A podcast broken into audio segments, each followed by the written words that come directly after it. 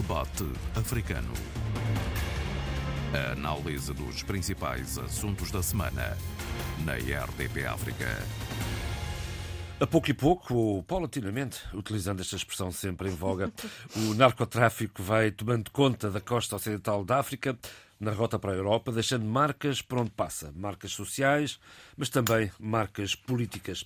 Este é o tema central do debate africano esta semana, em que refletimos também sobre o semipresidencialismo na sua essência e no seu resultado prático. Um debate com Sheila Cana, Bilio Neto, Tony Checa. Eu sou João Pereira da Silva e vamos começar justamente com a Sheila. Bom dia. Bom dia. Como está o narcotráfico a transformar os países por onde passa, em particular na África Ocidental? Bem, antes de mais nada, bom dia a todos. Era importante dizer que, isto, que este nosso debate também uh, baseia-se um pouco no relatório global sobre cocaína da ONU, da, da Agência das Nações Unidas uh, para Drogas e Crime. Uh, o relatório em si, uh, que nós tivemos a oportunidade de ler, eu comecei do, do, fim para o princípio. Isto é, fui buscar todas as informações sobre metodologias, com quem, uh, quem foram as instituições uh, envolvidas. E aqui é importante dizer que uh, toda a equipa que esteve por trás e a coordenar este relatório esteve com jornalistas, com procuradores de vários países, de vários continentes, com stakeholders e, portanto, é uma informação muito detalhada e, acima de tudo, e isto é importantíssimo dizer, uh, toda a sua metodologia muito bem específica e bem uh, justificada. Passando para, uh, para o tema desta, desta nossa primeira fase do debate africano, narcotráfico e a sua uh, chegada até a África uh, Ocidental, neste caso.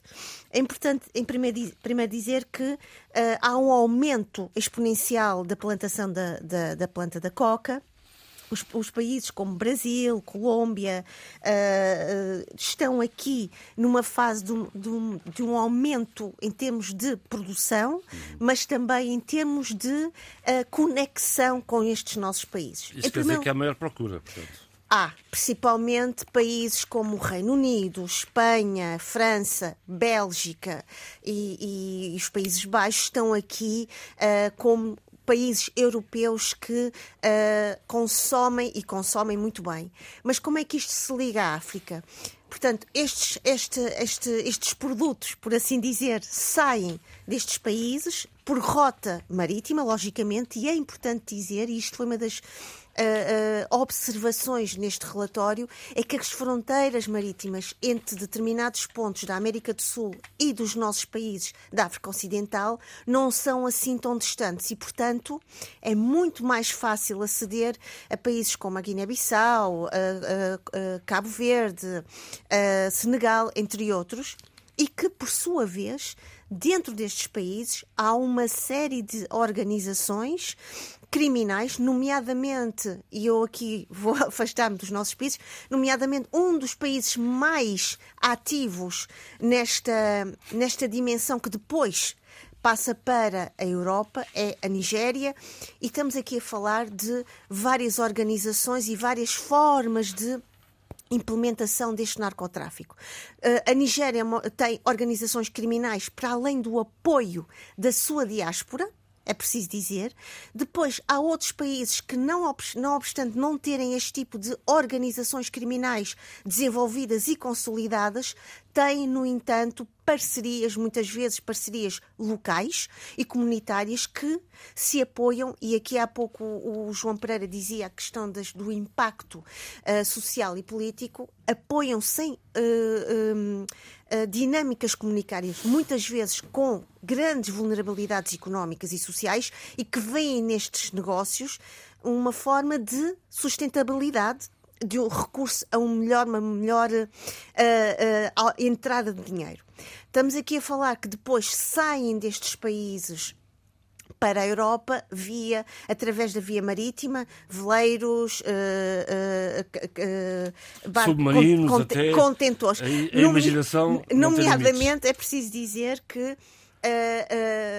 Antuérpia e Roterdão têm sido portos de entrada para a Europa.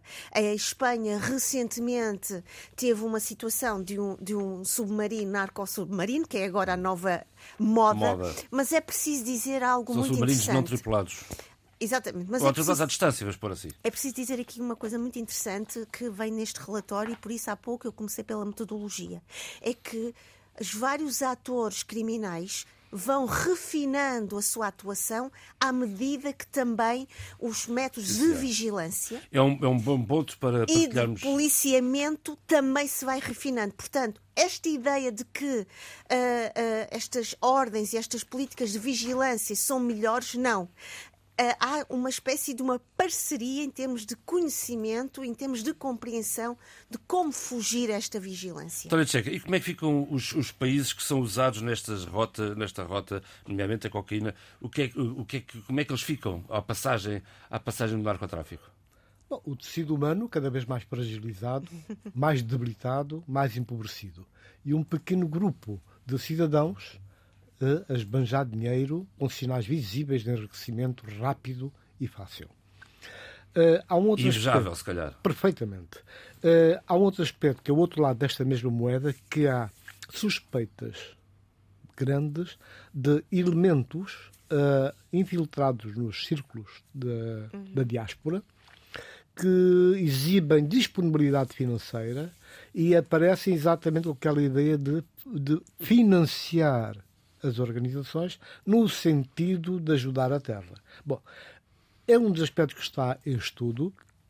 O relatório da, da GIABA, portanto, uh, o Grupo Intergovernamental da Ação contra o Branqueamento de Dinheiro na África Ocidental, uh, toca en passant uh, por estas questões, uh, mas o importante, de facto, é a forma como este assunto foi abordado na própria Guiné-Bissau.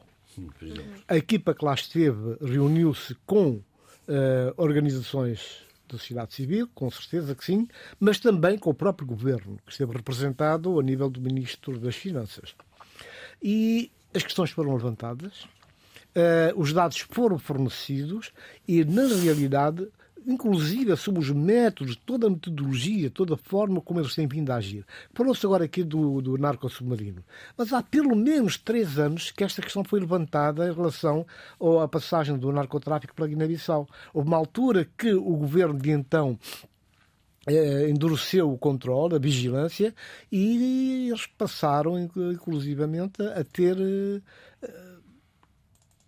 eh, navios, embarcações suspeitas que chegavam e no próprio no alto mar eh, eh, descarregavam eh, a droga. E a droga depois entrava para as ilhas, como sabemos, uma grande parte das ilhas, são cerca de uma centena, são desabitadas. Não é? Uma grande parte não tem ninguém, só esporadicamente é que os pescadores calam por uma questão de horas ou para fugirem ao mau tempo.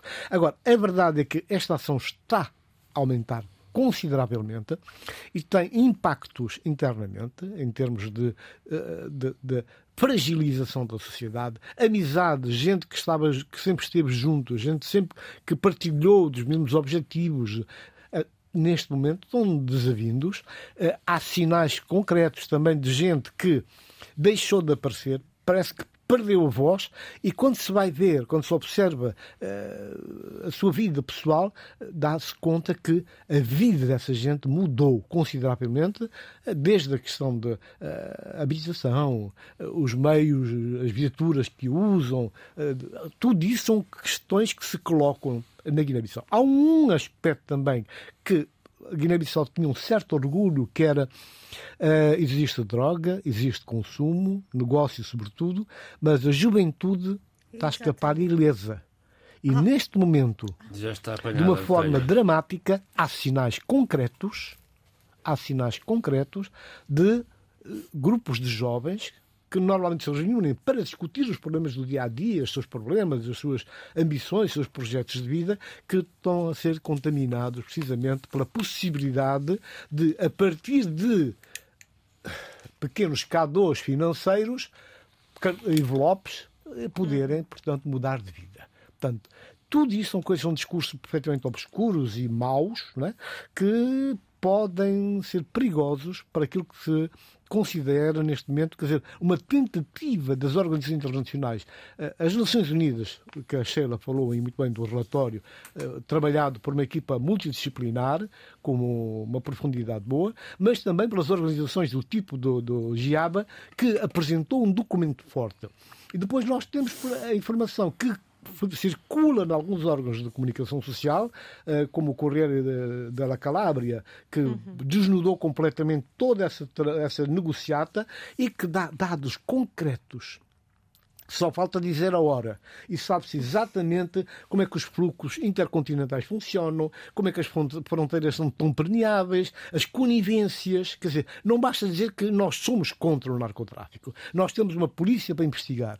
Mas a verdade é que as forças policiais não dispõem de meios nem de capacidade instalada para de facto fazer frente a uma, a uma situação desta natureza que provoca danos no tecido social, provoca danos financeiros, económicos e as consequências são imprevisíveis. Sobretudo se nós tivermos em conta, eh, já vou acabar, eh, tivermos em conta o contexto do mundo neste momento e o grande ponto de interrogação que se coloca em relação aos próximos passos.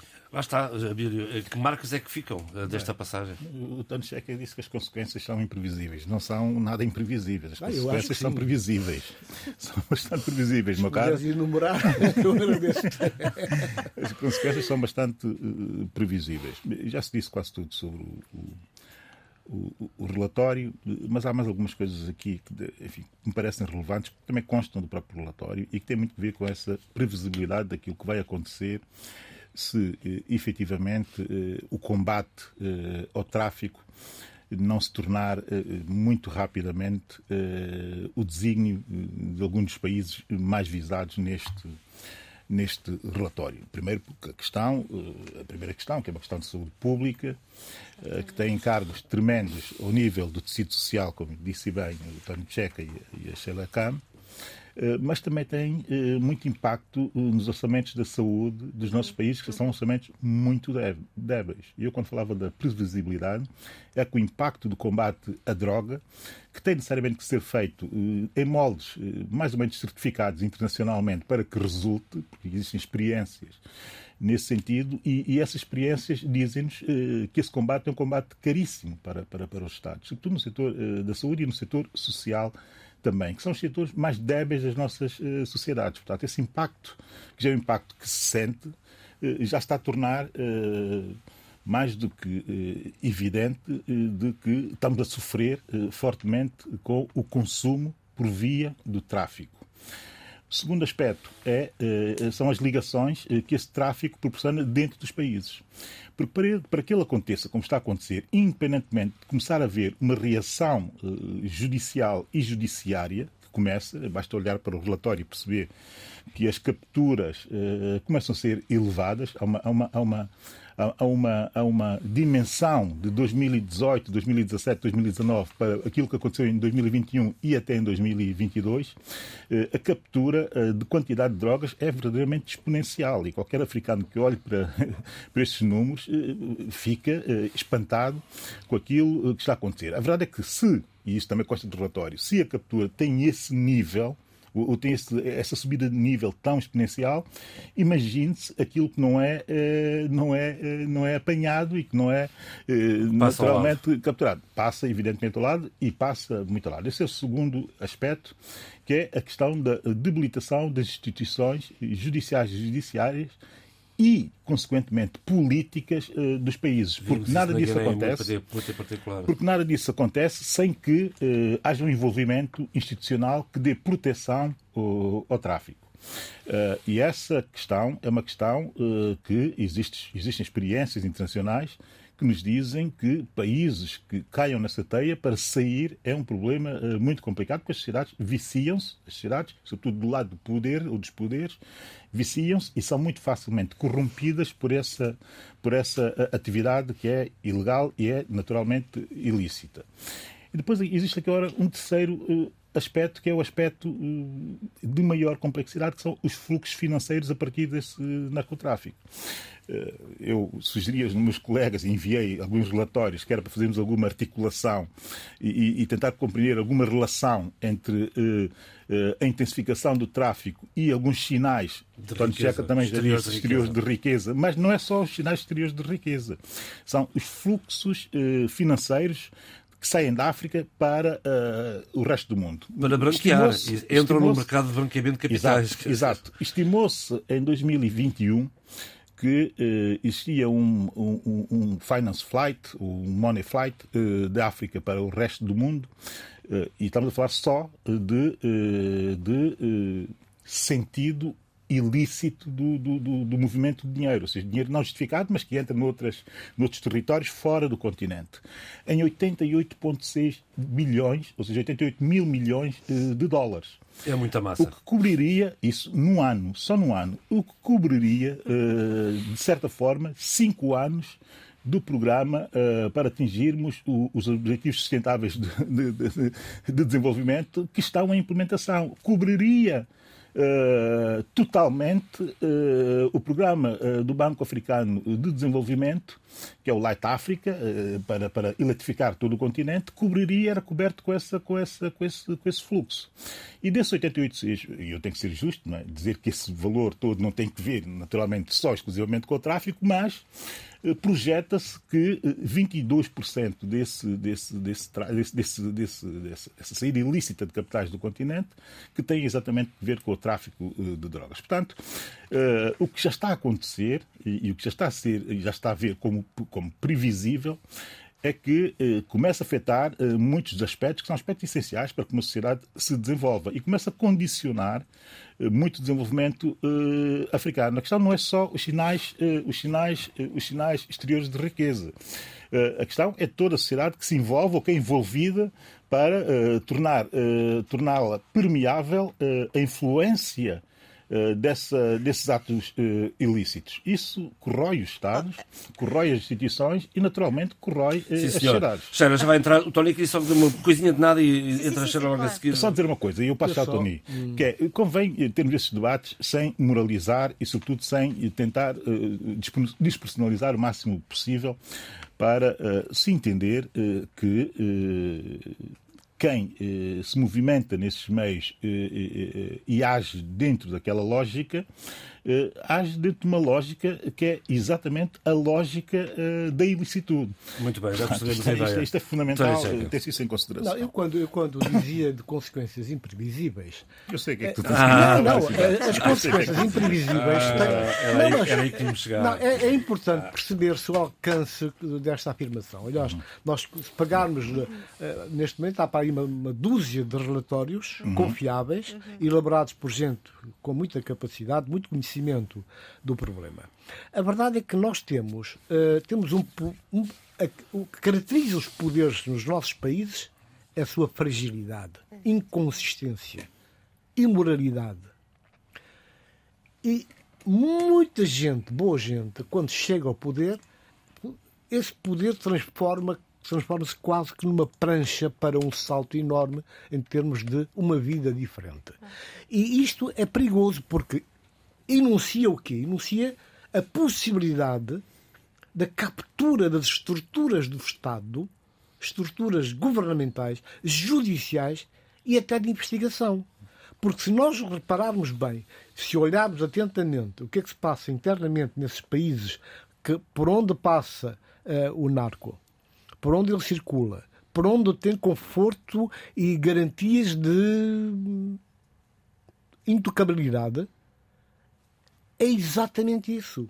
E neste momento nós temos eh, uma percentagem enorme, enorme de superfície de terreno onde eles trabalham e atuam impunemente. Só para acabar. Portanto, a captura do Estado, a captura dessas estruturas é, neste momento, é imprevisível eh, a dimensão que poderá vir a assumir, mas o que se tem neste momento, o que comporta esses relatórios inclusive das polícias de investigação criminal, das, chamemos de polícias judiciárias, eh, mostra exatamente que esse é o caminho que vai acontecer. Agora, o impacto que vai ter logo se verá. É mais do que polícias judiciárias. Não, Checa, falei não é? também não, falei da estrutura das organizações e agora também dei, dei conta do caso das polícias de investigação criminal, nomeadamente a judiciária. Exatamente. Eu não, só queria dizer dois aspectos. É que não sairmos não só da África Ocidental, mas este relatório também aponta a posição da África do Sul que registrou um aumento uh, enormíssimo do consumo doméstico de droga, Moçambique, Angola, uhum. e aqui se não estou em erro, falamos uh, e debatemos o ano passado do aumento do consumo de drogas entre os jovens em Moçambique e a facilidade com que isso é, é, é trazido para a rua e para e depois uh, tocando um pouco naquilo que o Abilo dizia e bem os custos ao nível da saúde pública são terríveis, mas não são só ao nível da saúde pública, mesmo ao nível das dinâmicas familiares, porque os impactos que o consumo de droga trazem para as famílias é uma coisa que é importante ser uh, uh, percebido e sentido, porque o apoio não é só familiar, é o apoio médico, é o apoio ao nível da psicológico e é o apoio da inserção de muitos destes jovens e não só. Em Moçambique, por exemplo, a última vez que falámos sobre isso não eram só os jovens, mas sim também, isso é preciso dizer, uh, numa dimensão social, pessoas que se sentiam ostracizadas na sociedade, porque não tinham emprego, porque estavam completamente fora do espaço uh, normal de, do funcionamento uh, público, sem emprego, sem uma série de horizontes. E, portanto, a droga é uma espécie de uma ilusão de uma boa vida. E, portanto, há aqui toda uma dimensão, não apenas uma dimensão maior, macro, que estamos aqui a falar, não é? A partir deste relatório, mas também é preciso afunilar um pouco e perceber também os impactos que muitas vezes são pequeninos, mas essa pequenez muitas é altamente uh, invasiva e altamente perigosa para o tecido social, nomeadamente das famílias. E eu acho que isso é importante ser debatido. E que marcas é que ficam na política, uh, Abílio? E que marcas é que ficam na política? Bem, as marcas que ficam na política terão necessariamente que ser as, mar as marcas da relação uh, dos agentes políticos com os agentes da ilicitude. Uh, e isso pode ser uh, naturalmente provado e, e, e, e equacionado quando é provado. Não, pelas vias, pelas vias judiciais. Não há outra forma de combater-se o narcotráfico. É preciso entender que só se combate o narcotráfico, primeiro, com vontade política Firmeza, nos países. Portanto. Segundo, com instituições fortes, e para isso é preciso criá-las, sustentá-las e alimentá-las. E, finalmente, terceiro, com um amplo envolvimento uh, da sociedade, ou seja, daquilo que eu chamo uh, a cidadania. Não uh, enquanto isso não for possível, muito dificilmente se conseguirá deixar de ligar uh, o narcotráfico uh, às esferas uh, do poder. Isto é um problema reputacional tremendo para os países, e há países em África que têm esse problema por resolver, mas cabe naturalmente aos decisores políticos assumir com seriedade esse combate. Agora, o que não pode acontecer o que não pode acontecer efetivamente é assistir-se a quase que uma debilitação eh, de qualquer meio de resposta institucional, como é o caso dos poderes judiciais e judiciários, e até eh, de colaboração com instituições internacionais, que isso é um combate que é sempre, implica sempre uma relação e uma parceria com instituições eh, internacionais, instituições de fiscalização e controle, como o GIABA, porque o fluxo de capital é preciso seguir o dinheiro para encontrar o ilícito, nesses casos, é? e seguir eh, o dinheiro não justificado é eh, crucial. Eh, e depois também é preciso ter eh, legislação, e aqui entra a vontade política, legislação que permita que tudo isso faça sentido e que tudo isso tenha consequências uh, também. E há um aspecto aqui, desculpa só interromper, Tadinho. Há um aspecto importantíssimo e que tem a ver muito com os países africanos e latino-americanos, é que há políticos sobre os quais uh, há suspeitas de terem todo um background, todo um antecedente de convivência com o narco. É? Convivência. Não, não, não, não, não, não, consumidores, mas elementos ativos nessa máquina enorme de circulação, distribuição e penetração da droga nas nossas sociedades. Depois daí vem tudo.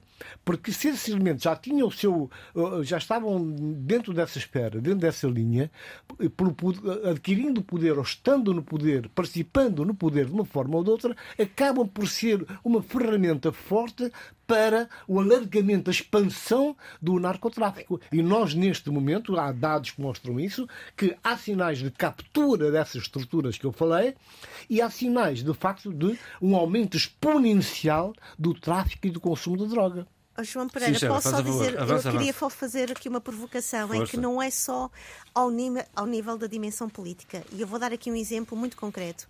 Eu trabalhei num projeto que se chamava Exchange, que era a troca de, de informação ao nível de ADN, entre outras, eh, eh, outras ferramentas, em, em parcerias na Europa sobre crime, eh, imigração ilegal, entre, entre outras questões.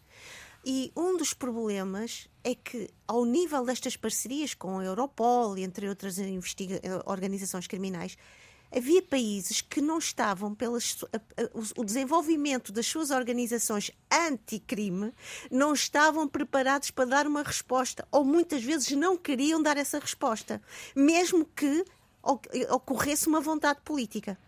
E, portanto, aqui também é importante olhar também para o corpo policial, olhar para o corpo judicial, olhar para todas as, as- as- eh, eh, eh, esta musculatura anticrime e perceber também como é que essas instituições querem, estão preparadas para dar resposta. Porque muitas vezes, muitos destes países que eu eh, estou aqui a, a pensar, na Europa, mas só- não só na Europa, não estavam preparados, não tinham ferramentas e a própria atos de corrupção e de conivência e cumplicidade existiam inter eh, dentro destas, destas organizações.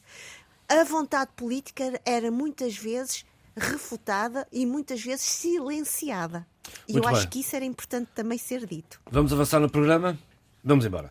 Vamos eh, avançar no semipresidencialismo, eh, que é um regime eh, que é aplicável a vários Estados em Portugal e também nos PALOP, depois eh, praticado mais semi ou menos semi, é o que vamos ver à frente. Ah, ah, de resto, o semipresidencialismo esta semana foi levado ao extremo em Portugal, como sabemos.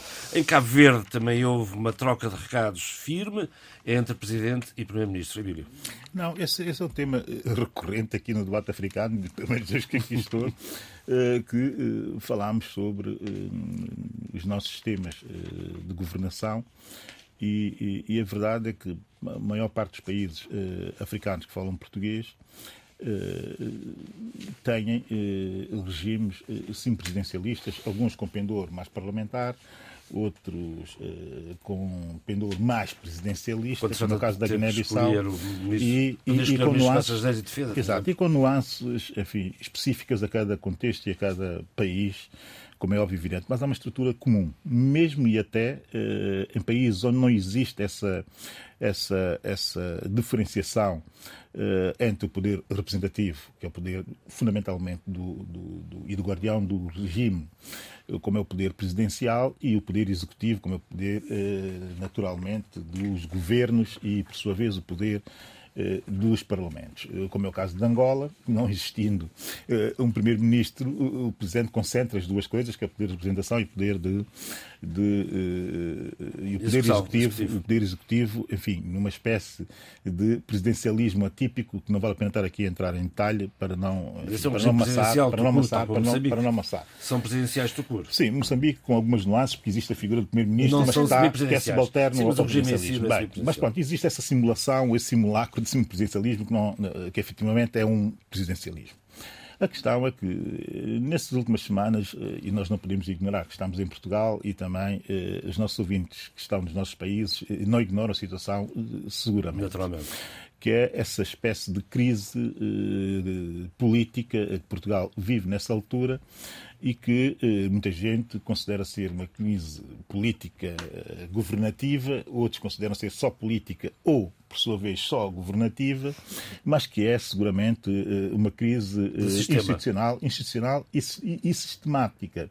Ela é uma crise de sistema e que leva realmente grande parte dos componentes do sistema ao extremo que é tentar uh, compreender uh, até onde pode chegam ir. os poderes, até onde pode ir. as competências da Presidência da República ou de cada um. e, e como é que ele as pode usar e a que momentos as deve usar. O mesmo também para uh, o Poder Executivo, inclusive então, igualmente para a, a, a, Assembleia da República, o Poder Representativo.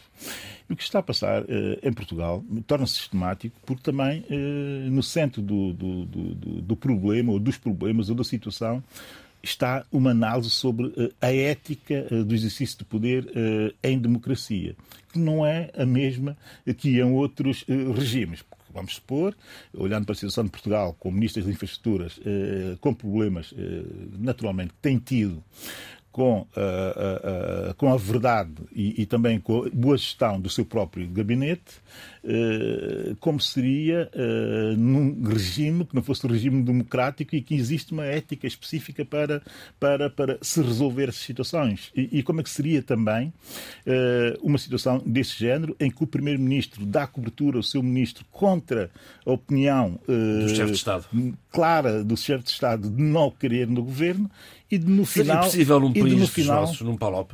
Não, não seria, não seria impossível. Já tivemos uma outra situação. Uh, não, não chega tão, longe. Não tão parecida esta... como é, esta. Portugal também é a primeira vez, tanto quanto Sim, não tão, não tão parecida como esta e nunca chegou também ao momento de ruptura, da dissolução, ou então até da demissão uh, uh, do governo. Em São Tomé e Príncipe tivemos uma situação muito semelhante em 2012, eh, mas também era um governo que era um governo de maioria absoluta e a questão da maioria absoluta aqui eh, é muito importante. É muito importante. No caso de São Tomé e Príncipe era um governo minoritário e, e, e pronto, e caiu o governo e, e, caiu por outra via, que foi pela via do Parlamento e por uma moção de, de censura. Mas o que nós estamos a assistir em Portugal para lá daquilo que são a questão da, da, da Constituição, das competências, dos diversos poderes e de como é que se exerce e, e, e, tal, do meu ponto de vista, tem muito a ver com a questão da ética do exercício do poder. É algo é tão abstrato quanto isso e depende muito da forma como o, o, os decisores políticos que estão na política, os agentes políticos, entendem que devem exercer o seu poder. Temos um ministro que exerce o poder, o ministro das Infraestruturas, exerce o poder da forma como uh, exerce. há uma censura, naturalmente, ética relativamente a essa forma, e isso é quase que generalizado até na sociedade portuguesa. O próprio Primeiro-Ministro reconhece que não foi um bom momento. O próprio Primeiro-Ministro reconhece, e o Primeiro-Ministro, por razões que ele acha que deve defender, eu não vou entrar aqui em razões táticas, tática política, o que faz é manter aquele, aquele, aquele ministro, confiando que ele possa dar a volta à situação. Afrontando confia, o chefe de Estado. Afrontando o chefe de Estado. E aqui é que é a nuance, a novidade. O teu, o teu, a tua questão, eu compreendo-a, eh, porque tu queres, uh, sobretudo, uh, que eu diga aquilo que eu não quero dizer. Então passamos à frente. O que é que chamaste o tema ao debate? Eu não, eu não vou me utilizar. Vou deixar, vou deixar, vou deixar que os meus colegas intervenham e depois eu já te direi mais não ou sei. menos o que tu, o que tu queres Bem, que eu diga, mas uh, queres entrar neste Não neste da tema? forma que tu queres eu que eu faço, diga. Eu faço uma pequena escala técnica. um pit stop aqui. Para, porque eu penso que o assunto está, e nós todos seguimos, querendo ou não, seguimos atentamente claro. todo o debate, um debate enorme, aliás, que uh, tomou conta de, de, todo o espaço noticioso informativo das televisões e rádios, e então está mais que dito e redito. Há pequenos pormenores, às vezes até o problema da, da palavra que nós empregamos, uhum. que é quando se diz que, por exemplo, são casos, né, é, afrontou o chefe de Estado ou confrontou. Portanto, faz toda uma diferença. Eu acho que é salutar, que é saudável, que até por razões óbvias que têm a ver com a separação de poderes, com a essência daquilo que é educação política, que de facto as pessoas sejam frontais é? e que possam, a seu tempo, no seu espaço, colocar as suas questões. Não pode ser naquele estilo bem nosso do nosso continente do quero, posso e mando. É? Eu quero e posso influenciar. Eu quero, posso e mando enquanto, portanto, o quadro político, jurídico e constitucional me permite. E que também esse mesmo elemento, essa mesma referência, confere um espaço contrário ao outro lado. Portanto, quem governa toda a parte da administração uh, governamental, a parte pública. Agora, eu voltaria uh, aos nossos países sobre a questão do presidencialismo ou não, para dizer o seguinte: é que nós temos, aqui há tempos, nos, nos primeiros debates até que nós fizemos, há, já o tempo voa, pai, dois anos, já, e falamos da questão, eu levantei uma questão que para mim continua a ser pertinente, que é a questão da fragilidade, da debilidade do poder, o poder à escala mundial. Uhum. Os nossos políticos são frágeis. São uma espécie de animais de hábitos adquiridos.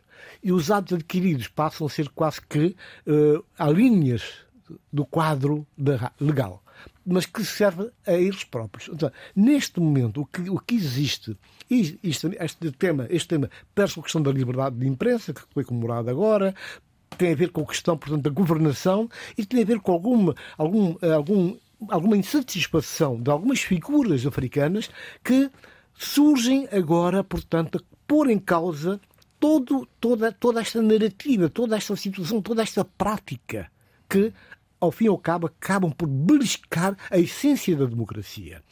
Por isso é que eu saúdo sempre discursos como aquele feito agora pelo uh, chefe de Estado de Cabo Verde, que, na verdade, aproveitando a questão da liberdade de imprensa, tocou fortemente ali onde tinha que tocar, uh, beliscou, muita gente não gostou, mas a verdade é que ele convida portanto, à participação e, e vai exatamente na área eh, da, da, da, da, educação cívica, da, da, da, participação coletiva e coloca as questões onde tem que ser senhor, colocadas. Mas a questão é esta. E... Mas é um recado como qualquer outro, como diz o Primeiro-Ministro, não, é, uma, é, uma, é uma sugestão como outras, como outras não, opiniões não, e por pode. isso o Governo continua a governar, independentemente das opiniões isso, do Presidente da República. Isto é uma forma muito primária também de reduzir foi, a questão. Foi o comentário do Primeiro-Ministro. Não, não, não, mas é muito mais do que isso, claramente que é.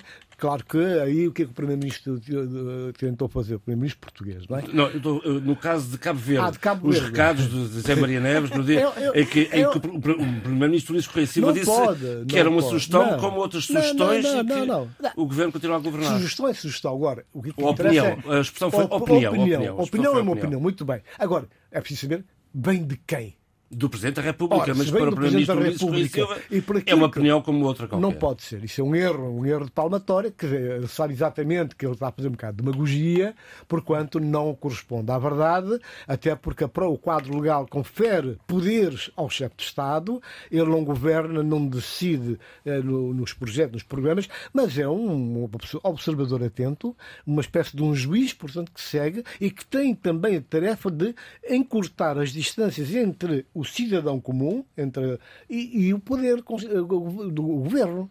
Portanto, é isto que ele tem que fazer e deve fazer, porque é isto que dinamiza, portanto, a, a, a, força da democracia, o valor da participação e confere, portanto, níveis mais elevados daquilo que é cidadania. Portanto, aí é importante porque ele pega na questão da, da liberdade de imprensa, ele pega na questão portanto, da liberdade das forças políticas também contraporem os seus projetos e questionarem o governo. Isso é bom. Portanto, ninguém pode pensar que é detentor da verdade Sim, ou detentor das grandes opções. Sheila, quer, quer avançar aqui ou quer, quer avançar eu- para, o seu, eu- para o seu tema importante? avançar para o meu vamos tema, embora. porque eu tenho Eh, várias não coisas há para dizer sobre isso e não vamos ter não tempo. há Mas eu queria eleições só- distritais em 2024. Sheila Cano, porquê? Ah, olha, eu vou dizer a verdade. É- eu tenho acompanhado com muito atenção e, muito gosto ah, esta, esta primeira hora, a criação da, da, da Comissão de Reflexão para as Eleições Distritais, que já, já, já com- ah, começou ou foi criada muito tarde, sendo que o presidente Filipe Nussi tinha prometido em dezembro, e se nos lembramos e vamos olhar para o tempo, para o tempo humano cronológico, só se lembraram e, e foram a correr fazer isto quando a Renamo bate e fim com o pé na Assembleia. Sim, Ok? senhora. Pronto, vamos lá cha- chamar, pôr os pontos nos is, porque eu acho que é importante eh, falar assim e, e contextualizar as coisas assim. Ah, ninguém ficou surpreendida com esta decisão da, da Comissão. Tanto que Uh, curiosamente, no dia 3 uh, uh, de, de, de, maio, esta semana, o Afrelimo já veio submeter ao Parlamento este pedido de alteração da revisão pontual para a alteração da data de eleição. De, alteração da Constituição. Da, da Constituição, previa, exatamente. Previa eleições As eleições de 24. 24. Então, uh, mas primeiro uh, eu vou uh, dizer isto faseadamente. Portanto, tivemos a, a, a Ministra da, Justiça, Helena Quida, e dos Assuntos Constitucionais, e dizendo rapidamente que por, por, estas razões, falta de dinheiro do país, o impacto do Covid, os efeitos das mudanças climáticas e o terrorismo que afeta as províncias no norte de, do país, então a Helena Quida, de acordo com o relatório apresentado por uma equipa, e é preciso dizê-lo, multidisciplinar, eh, de vários quadrantes da, da sociedade pública, eh, da cidadania moçambicana, sugeriu o seguinte: que não se realizem as primeiras eleições distritais em 2024. E aqui eu vou, eu vou também pontuar este ponto, porque eu estou a citá-la. Que se aprofunde o diálogo ao mais alto nível com as forças políticas de oposição. Pergunta: que oposição em Moçambique? Uh, não desmerecendo, e eu vou chegar lá, no sentido de buscar consenso sobre a inexistência de condições para o alastramento do modelo de governação descentralizada em implementação, uh, que já que foi pensada em 2019. Que se proceda à revisão do artigo 311, número 3, da Constituição da República de Moçambique. E que se mantenha, isto é importante, uh, o compromisso de respeitar a realização de eleições distritais logo que estejam criadas as condições. Claro que a Renamo veio já uh, repostar isto, vários outros uh, analistas, e bem, vieram, vieram criticar toda esta decisão, mas também vieram dizer algo muito importante. A primeira coisa é que nós todos sabíamos de antemão que isto não iria acontecer. Isto é apenas uma manobra política uh, de retórica para a Frelimo poder ter o seu tempo de se ajustar aos seus planos e aos seus objetivos. Isto em primeiro lugar. Segundo, toda a metodologia, aqui eu faço uma crítica, e é uma crítica minha, a à exposição da ministra, que a um determinado momento de, fazem uma pergunta sobre como é que foi uh, organizada a metodologia e ela diz que não sabia. Não sabia porque não estava uh, dentro do, do assunto. Ora bem, eu fico. Uh, portanto, ela é ministra da Justiça. Ela diz que pediu este trabalho, mas que não estava. Como é que é possível? Isto é a mesma coisa que um coordenador de um projeto depois não ter informações sobre como é que esse projeto foi gerido, qual foi o cronograma desse projeto. Depois começa que, eh, começa, é preciso dizer, que esta comissão tinha 15 dias, depois passou para 45 dias. Ninguém explica porque, essa, claro que há toda esta extensão do país e que há um número, há um número substancial de pessoas. É tudo tão volátil e os argumentos são tão voláteis. E outra questão que me parece aqui essencial é esta. Uh, criar um consenso e haver um diálogo. Uh, um diálogo com quem? Quando uh, a oposição, temos uma oposição e que toda a gente já viu que a oposição em Moçambique está muito frouxa, muito fraca. A própria Renamo está com imensos problemas dentro de si.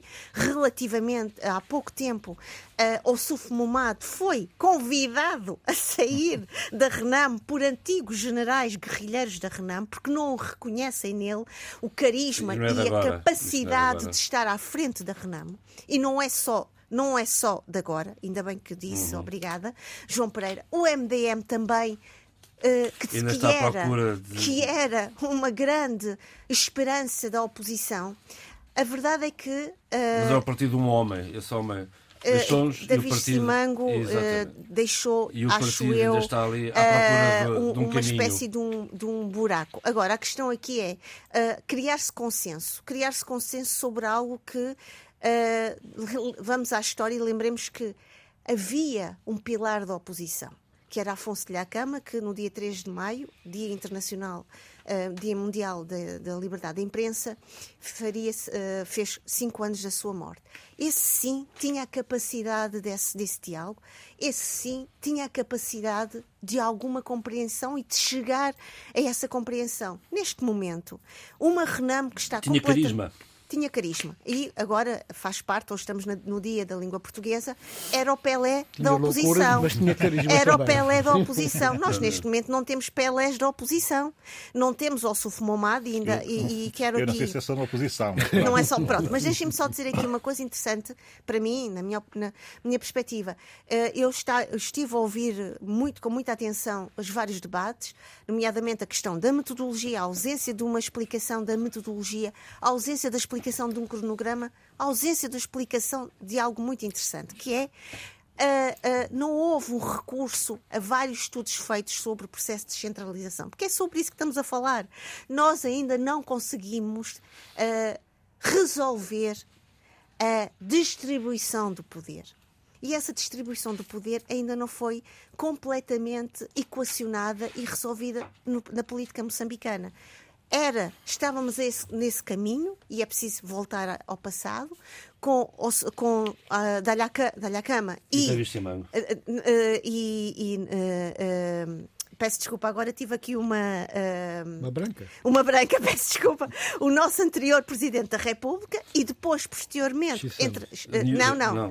Uh, oh, meu Armando Deus. Gabuza, Armando Gabuza. Obrigada. Portanto, temos aqui uh, uh, diálogo entre uh, Afonso de Lhacama e Armando Gabuza. Gabuza, depois entre Afonso de Lhacama e Filipe Niusi, e, entretanto, é preciso dizê-lo, a Frelimo tem rédeas soltas porque a sua oposição não existe. E, portanto, a partir daqui, okay. nós sabemos que toda esta situação e toda esta comissão é apenas para Percebemos a ideia. Uh, aligeirar e apenas sermos elegantes para chegar o onde vamos deixar aqui uma nota não, muito rapidamente, nós estamos aqui a falar muito sim, de poder sim. e tal, e talvez seja o momento de eu sugerir outra vez aqui neste programa a leitura do livro de Moisés Naim, O Fim do Poder, enfim, que está editado em português de Portugal pela Gradiva, e já vai há 10 anos, e isto continua a ser muito atual a questão é muito mais profunda Sim, e não tem que ver só com jogos e com tática e com o poder utilizado como poder político partidário. Bem, mas a situação em Moçambique é, é, é interessante. E a situação dessa comissão também é interessante, porque eu não consigo perceber que se peça uma comissão independente que faça uma reflexão sobre uma situação específica, que tem consequências na Constituição do país e que nem sequer se permite a um representante da Comissão que fale pela Comissão e pelas suas uh, deliberações e pelas suas sugestões. E que tem que ser a, a ministra, ministra a falar, a falar sobre uh, uh, o relatório. De, de, a ministra não deixou, porque no dia da, da, da, conferência de imprensa ela disse que era o momento dela e que não ia deixar passar esse protagonismo. Bem, então está tudo dito. Bom, segundo tudo aspecto, dito. É segundo aspecto e eu termino. Uh, tem, tem, tem, tem que ver uh, com uh, o conteúdo do próprio relatório. Eu não posso refletir aqui muito sobre o relatório, isso pediria algum tempo, eu li com, com, com relativa atenção, e nós caímos sempre no mesmo erro, que é essa preocupação de sermos o máximo de centralizadores possíveis, esquecendo que os nossos países estão a pedir a descentralização. Passados. Vícios passados. Não, e, e, são vícios muito ideológicos, é preciso dizer isso. E, e eles são tão ideológicos esse é o terceiro aspecto. E agora sim, termino. Que ouvindo o presidente uh, uh, de Moçambique hoje a dirigir-se a uns jovens uh, e a dizer aos jovens o seguinte: tem que haver um grande debate à volta dessa questão dessas eleições e que os jovens devem compreender, desde já, enquanto são pequenos, que nem tudo, na, nem tudo se resume na política, a ser-se político, a ser presidente do distrito, ser presidente provincial, a ser presidente do país e tal, que há outras coisas a fazer, sobretudo criar riqueza e economia no país. Eu sou presidente de. Eu, se fosse um daqueles miúdos. O Filipe. Eu sou eu. O Filipe News. Se o Presidente Filipe News, peço desculpas. Se o Presidente Filipe, Filipe News, eu, se tivesse sete anos e fosse um daqueles miúdos com sete anos a quem se dirigiu, faria uma pergunta. Mas, Sr. Presidente, como é que é possível nós criarmos riqueza, empresários investirem, se o Estado não está em todo o território nacional. E é Exatamente. fundamental que ele esteja Muito para mediar as relações eh, de quem investe e para eh, assegurar que esse investimento é seguro. Ó, Está percebido? Não, vou, só- não vou deixar. vou- tivesse desculpe, não, não temos, vamos, vamos dizer mais do mesmo Filipe e Pires. temos que avançar. Ah, Dia Mundial da Língua Portuguesa. Uh, Tória Tcheca, diz-me ah, o que é que sentes como linguista de português? Eu sou um utente da língua portuguesa que um dia, aos 5 anos de idade, 6 anos de idade, eh, conheceu a língua portuguesa e tomou-o de assalto e tem vindo a usá-la de uma forma, a forma possível e nas mais diferentes variantes. Portanto, eu penso que a língua tem que ser muito mais do que um emblema, tem que ser, portanto, a ponte que nos liga, que nos une, tem que ser a, a- a ponte também que, que valoriza as demais línguas, são muitas dos nossos países, e é nesta variedade que nós temos que nos entender, e é nesta variedade, nesta diversidade, que nós temos que afirmar as nossas identidades. As questões identitárias colocam-se a nível da, da língua, da linguística, da cultura, da política, etc, etc, e, e há uma coisa que deve ser comum, que é, portanto, que a língua portuguesa estivesse na CPLP, de facto, a organização eh, capaz, com os meios e as capacidades técnicas e financeiras, a língua estaria hoje, a língua portuguesa estaria hoje num... E dá um ilp, um, um, um- sim, uma espécie sim. de um zombie. Exatamente. Como ontem havia falado do tudo isso são questões que se colocam, portanto, que são um bocado é o floreado, uma armação artificial, que é nada bom em favor daquilo que devia ser uma política de, eh, de língua. Portanto, isso não, não acontece e é pena que realmente eh, percamos uma oportunidade, um momento ideal, que- em que a outrora não tinha acontecido, de haver, portanto, um, um acordo, uma sensibilidade coletiva no sentido de termos um espaço comum, não, um espaço de afetos, um espaço de troca também de experiências políticas, culturais e também de perspectivar um mundo diferente que não é este que nós estamos a viver hoje. Numa altura em que a língua portuguesa já é a língua oficial na Comissão eh, da União Africana e para lá caminha na- nas Nações Unidas. E- e é esta língua também que nos permite escrever e ehm, editar jornais, rádios, televisões e aqui chegados eh, refiro-me ao ranking de liberdade de imprensa nos PALOP que, ehm, que, que- visto que com deixa muito a desejar. Hum. Deixa muito a desejar. Eh, a exceção feita a Cabo Verde, que até eh, subiu, melhorou dois pontos. Eh, os demais países Guiné-Bissau e Moçambique também subiram. subiram, mas quer 14 dizer, pontos. como estão, estão lá no fundo da tabela, que realmente o que nos convida a esta situação, portanto, este pontinho, o meio pontinho que subiram, a questionar, mas uh, que subiu como? De que maneira? O que é que aconteceu? Porque nós olhamos para os nossos países, tudo isto conta, quer dizer, Oh, oh, oh, a Tony ferramenta- Checa, a mas é a preciso ferramenta- reconhecer a luta e o trabalho a constante e ferramenta- diário de Sim, todos sim, os sim, todos Sim, sim, sim. é? Em Moçambique e na Guiné, particularmente, Nós os somos países atores. mais difíceis. Ah, Em não Angola. desmerecer Nós, este países, crescimento. nós, países. Com certeza. Nós é? somos atores dessa, dessa luta, fazemos parte de uma das, de uma das trincheiras e com todo o orgulho.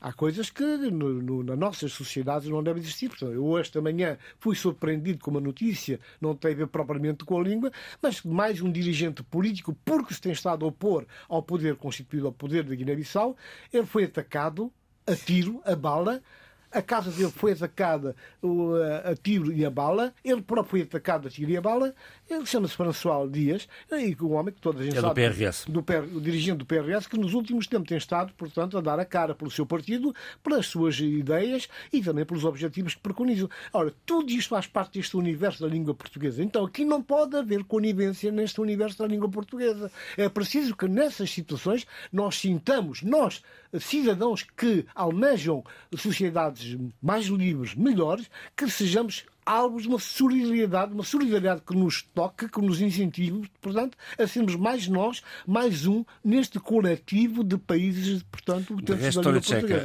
um, uh, Fran- François Dias disse à, w, à, à- à DW, alertou para um período de golpe de Estado palaciano uh, que, para adiar as eleições legislativas previstas para 4 Não, de julho. são várias as que já, situações. que já foram, de resto, confirmadas pelo próprio Presidente. Claro, 4 são- de julho, a data. com várias as situações, porque reparemos, quer dizer, há uma má vontade. Há, há um conjunto de situações que, foram, que foi criada no sentido de estas eleições. Não ou são eleições, mais umas eleições que vão ser perfeitamente vigo, vi- vigorizadas, vigorizadas, ou vai ser, portanto, eh, eleições para adiar porque vai criar um clima de instabilidade. Mas serão sempre transparentes, é o que vale. E esse clima, depois, aí é que está os tais observadores.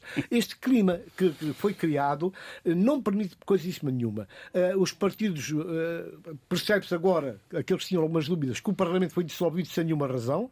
Percebe-se que o governo foi criado para preparar, organizar estas eleições, não fez nada. Está tudo concentrado nas mãos de uma pessoa só, que é o Presidente da República, e tudo que é aquilo que devia acontecer, tudo, toda uma agenda foi posta de lado. E há cada vez mais casos de violência, assaltos a residências, eh, advogados, eh, jornalistas, eh, políticos, deputados, membros do, antigos membros do governo que são atacados simplesmente por emitirem opiniões Muito diferentes. bem. Vamos aos livros, Sheila, faz favor. Bem, os livros hoje não são, são de mulheres que, pelas quais tenho um enorme carinho e a, a quem agradeço muito da minha aprendizagem da língua portuguesa. Paulina Xiziane está em Portugal Ora para bem. receber, e eu estou muito feliz, adorava estar em Lisboa neste momento, uh, o merecido, para mim, Prémio Camões. E, portanto, agradecer à Paulina Xiziane. Há pouco o Tony Checa falava dessa diversidade uh, da língua portuguesa, diversidade que o próprio e o discurso de Chico Buarque trouxe tão bem e de uma forma tão historicamente reparadora e há uma música de Caetano Veloso, Língua, que eu aconselho os nossos ouvintes a ouvirem para perceber a riqueza da nossa língua. Mais livros. Curiosamente, curiosamente do álbum livro. Exata- exatamente. Obrigada, uh, Bill. Depois, não esquecer uma outra uh, escritora que também ganhou um prémio a semana passada, o prémio Vítor Aguiar e Silva. Falo de Lídia Jorge. Lídia Jorge, que para mim é merecido. uma brilhante escritora, tem uma relação fortíssima com a África. Mais ainda, o seu pensamento sobre o que é o africano em Portugal e no espaço europeu é extremamente interessante, riquíssimo e às vezes esquecido. Apenas dizer rapidamente, João Pereira, relembrar um livro que me parece importantíssimo: O Vento Assobiando nas Gruas, sobre o que é ser cabo-verdiano, a ostracização racial, cultural e identitária. Muito bem, Vale Abílio. Bem, eu eh, tenho que fazer uma homenagem eh, a um gênio da cultura eh, de São Tomé e Príncipe, e não só. Eu diria que um gênio musical tucu, que é João Seria, Gabriel João, que aos 74 anos faleceu em São Tomé e Príncipe. Era o líder carismático dos África Negra. Eu teria muito a dizer e, e- e- a minha intenção era ser a primeira coisa que eu ia dizer nesse programa, não foi possível. Mas eu quero no próximo programa eh, falar um pouco mais sobre essa figura, porque é de uma importância tão grande para nós e para a nossa cultura eh, que eu não posso deixar para o fim. Eu tenho que fazer dele um tema meu, Tá se bem. isso for possível. Para a semana que vai. Um livro, rapidamente, temos só programa. Não, eu vou, vão ser dois. Não, não Eu fazer vou um livro, ser- só programa, pelo amor de Deus. Então, Não me obrigues a fechar assim eu deixo, eu, deixo, eu deixo aqui a sugestão aos nossos ouvintes eh, que estejam em Lisboa eh, para irem ao cinema, que é o que eu vou fazer, para ver eh, o filme de estreia da Alice Diop, uh, Saint-Omer. eh, é um filme de 2022, mu- multa, multa premiado, e é um filme que dá muito boas notas sobre o estado e o sentido da imigração africana na Europa atual. Não dou mais detalhes porque não temos tempo. E para a semana temos mais deve ser Checa. suficiente. Eh, eh, Eu vou falar de dois ou três registros, não vou falar de livros, que é por não roubar tempo, porque não há. Eh, Natasha Craveiro, da Coricapo Filmes, vai estar presente no Festival de Cannes, com um filme que fez que só tem 10 minutos. Não, aqui não, é um, é um filme documentário. Depois tem- temos ainda mais uma presença no Festival de Cannes, que é da Patrícia Silva, com eh, o trabalho cinematográfico Mãe Pratinha. Pretinha, que aborda as desigualdades sociais. E temos também que vai estrear aqui em Lisboa o filme Boita e Raboita desse Mundo, o mais recente de Ticai Produções e Eventos. Estreia-se em Portugal no dia 11, a não E- perder. E depois temos também em Bissau a Bienal da Cultura, Ah, que tá Está a decorrer e que a RVP África está a acompanhar. E assim se fez o debate africano esta semana, com o apoio à produção de Paulo Seixas Nunes, apoio técnico de João Carrasco. Fique bem.